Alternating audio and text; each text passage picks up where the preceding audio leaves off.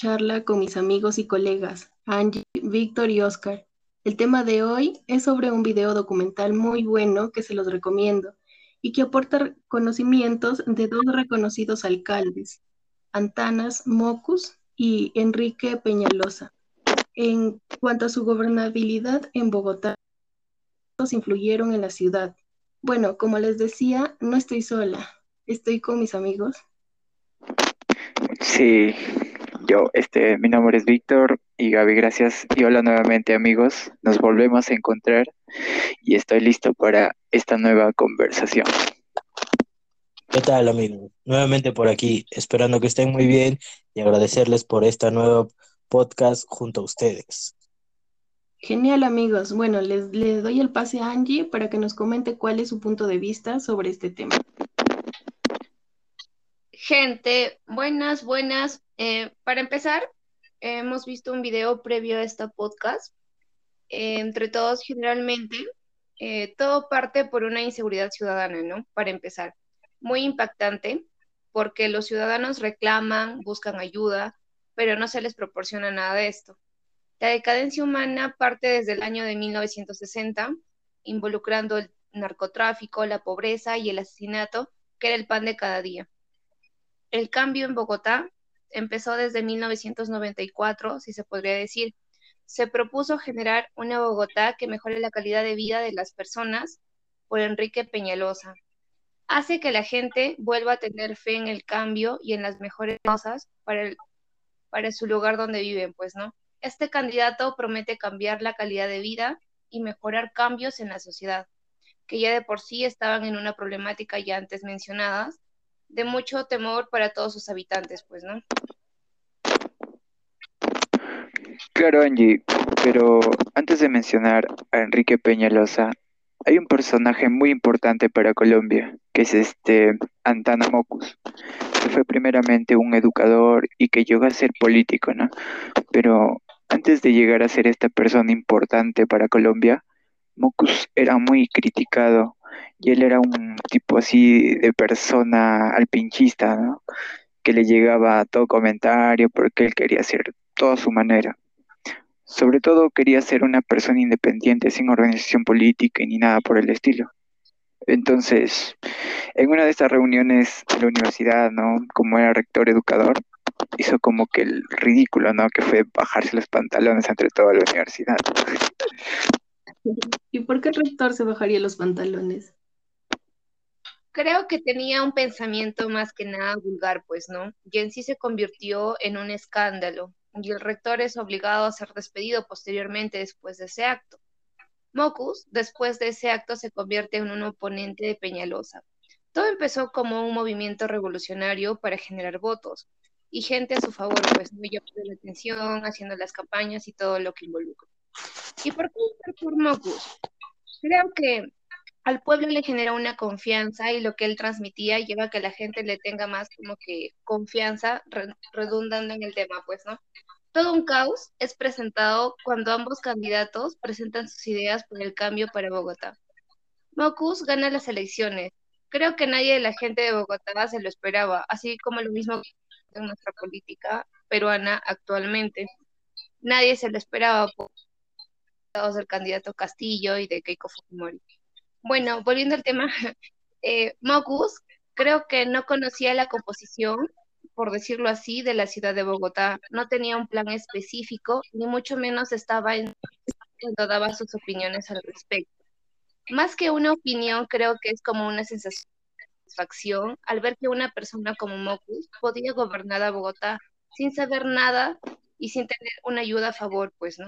Y de todas las incoherencias y bochornidades ya previamente mencionadas, qué hace durante su gobierno. Entonces nos ponemos a pensar cómo una persona que no tiene nada de relación con la política puede gobernar.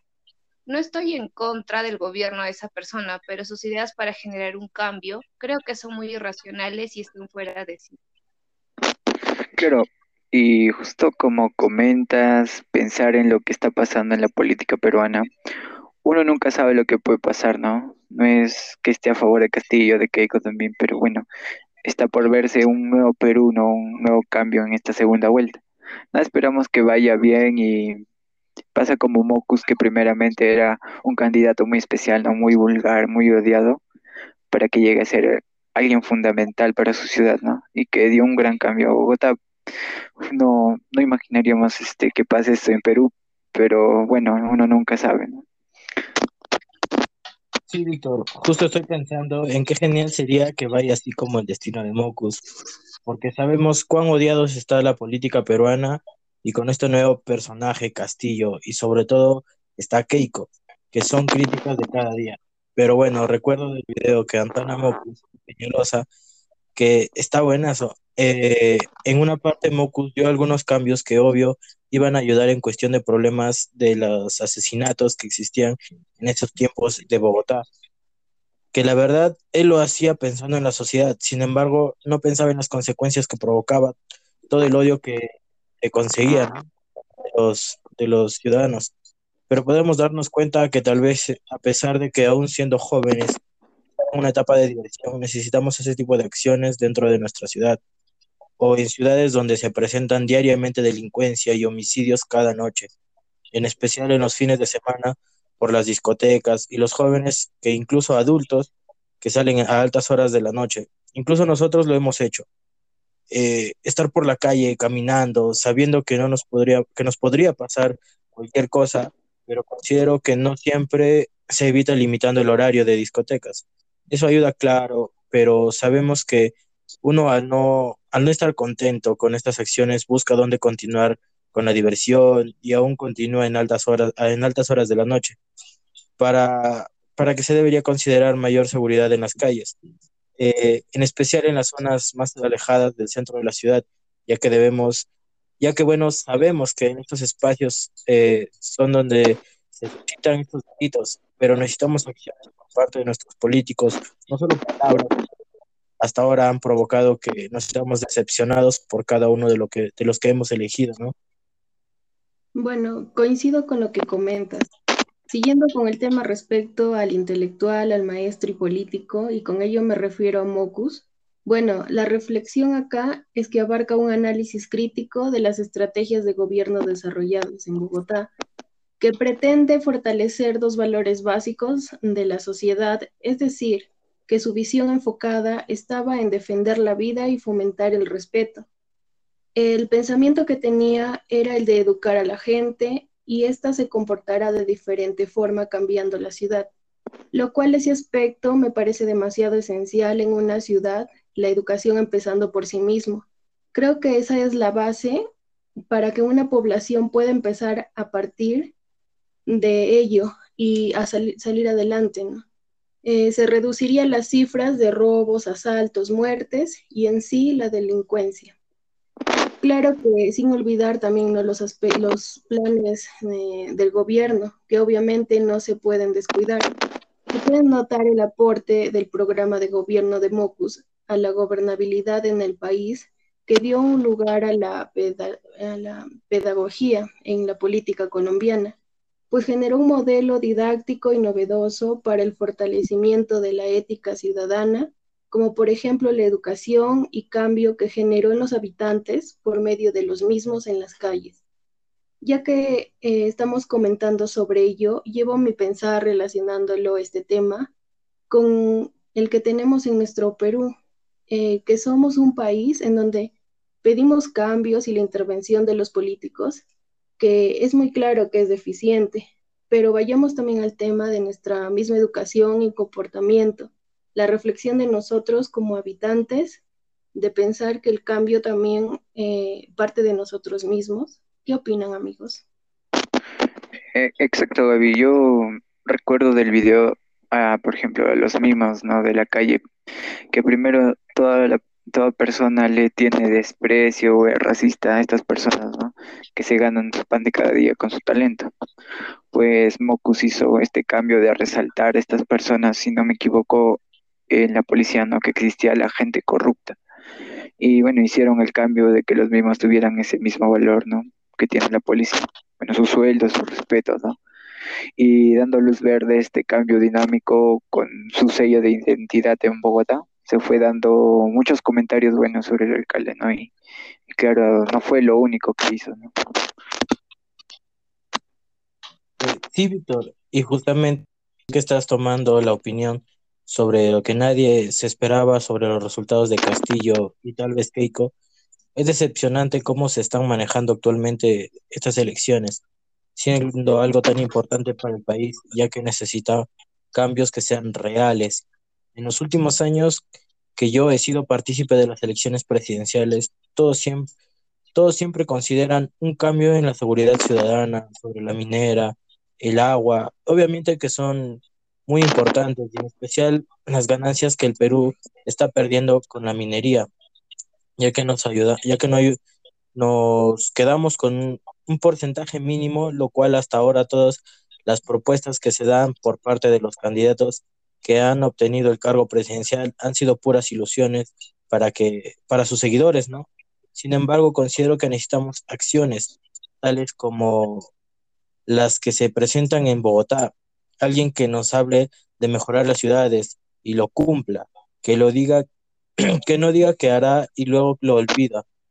Eh, Peñalosa fue y es un claro eh, fue que, considero en toda la mayoría de los candidatos en los países latinoamericanos, ¿no? Debería considerarse este tipo de candidato, uno que actúe y a pesar de las críticas y seguir y dejar una ciudad mejor, con una calidad de vida mejor, no solo para nosotros, sino para nuestras generaciones, tal como hemos ido tratando en los anteriores podcasts, que se debería trabajar en regenerar las ciudades, crear mayor cantidad de espacios públicos que ayuden a la vida de las personas. Así es, Oscar. Durante sus primeros meses en el cargo, Peñalosa también adelantó una política de control y evicción de vendedores informales de espacios públicos a lo que denominó recuperación del espacio público, que causó cierta polémica y enfrentamientos con sectores de la economía informal. Este alcalde se podría decir que generó alboroto por parte de la ciudadanía, porque ya estaban acostumbrados a vivir ese ambiente, estaban acostumbrados a lo mismo. Entonces, este cambio radical les asustó. Asimismo, les comento que Peñalosa complementó la originaria idea de Mocus, enfatizando la importancia de la cultura eh, ciudadana y eh, lanzó campañas masivas dentro del programa Misión Bogotá, que sirvió como formalización y expansión de, los, de las iniciativas originarias de los mimos de Antanas eh, de Mocus. Eh, Misión Bogotá consistía de programas de vigilancia en las comunidades, generación de espacios de orden con andenes, arbolización y parques. Como nos comenta Oscar, en nuestro país también necesitamos ese tipo de personas que sean coherentes con sus propuestas al momento de presentarse como autoridades y también coherentes y capaces de cumplir con lo ofrecido a la población. ¿Qué opinas, Angie? Sí, bueno, opino que el video documental nos presenta el gobierno de Mocus y cómo éste abusa del poder que tiene, pues, ¿no? Para poder generar cambios futuros inciertos en Bogotá. Posteriormente, Peñalosa se vuelve a presentar, presentando un plan de gobierno más eficiente, creo, y que sí se pueda generar y garantizar los cambios urgentes que necesita Bogotá. Para el año 98, Peñalosa asume el cargo para gobernar Bogotá. El gobierno de Peñalosa resulta ser más eficiente en el aspecto de que al tener un plan previo por el cambio de Bogotá, ahora tenía que enfrentarse a las consecuencias. Es decir, poder adoptar su plan de desarrollo con lo que tiene actualmente en Bogotá. Pero no todo es color de rosa. Posteriormente se presentaron dificultades en cuanto a las protestas de los indigentes y debido a estas problemáticas se van generando dificultades para apoyar a Peñalosa para los futuros trabajos ya planificados y planteados. Un futuro incierto le esperaba a los ciudadanos de Bogotá. Después de toda la problemática vida, se empiezan a mejorar las cosas en Bogotá. No se quedó atrás, pues no. Peñalosa realizó su trabajo y principio. Sí, exacto. La diferencia en sí, Peñalosa tenía un plan de mejorar la ciudad, ¿no? Y Moku su plan era pensar más en las personas. Pues no lo veo nada mal de los dos personajes porque sabían lo que querían desde un principio. Como siempre, formas de expresarse, pero o que fueron geniales y un gran impulso para Bogotá. Y bueno, espero que esta conversación les sirva para algo, sobre todo para pensar en su toma de decisiones cuando tal vez lleguen a hacer algo en la vida o para su país. Recuerda, toma decisiones y no hay vuelta atrás. En fin, espero que les haya agradado y por mí es todo. Muchas gracias, amigos. Te doy el pase, Oscar, creo que quieres hablar. Bueno, muchachos, como siempre, espero que de mucha ayuda esta conversación, ya que estando en épocas de elecciones presidenciales, espero que podamos llegar a tener un mejor candidato presidencial que haga y todo frente a los problemas que verdaderamente se suscitan en nuestro país, ¿no? Para obtener una mejora de esto. Bueno, espero que sea de gran ayuda para nuestros oyentes, que estos pocos conocimientos que realmente quisiéramos que tomen en cuenta. Bueno, y contarles lo feliz que me siento al poder llegar de alguna manera al oído de la gente. Gracias y espero que tengan un gran día, muchachos. Saludos y hasta la próxima. Y por mi parte, gente, sin más que decir, espero que disfruten de este podcast entre patas, colegas, hermanos míos, que, lo hacemos con la única finalidad de siempre informar sobre algún contenido, tema relevante urbano. Y muy pronto con nuevas novedades, cuídense mucho, espero que nos volvamos a encontrar en una nueva oportunidad.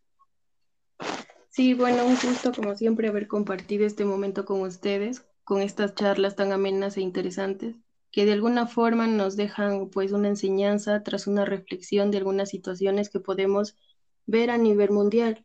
Y como dice Angie, muy pronto le traeremos novedades, eh, contenidos extras con invitados especiales. Me despido, hasta luego. Ah, y un saludo para una persona muy especial que está de cumpleaños, nuestro gran maestro arquitecto Rubén Paredes. Un abrazo y vais, amigos, cuídense y no salgan mucho saben que el peligroso COVID está matando a la gente. Hasta luego.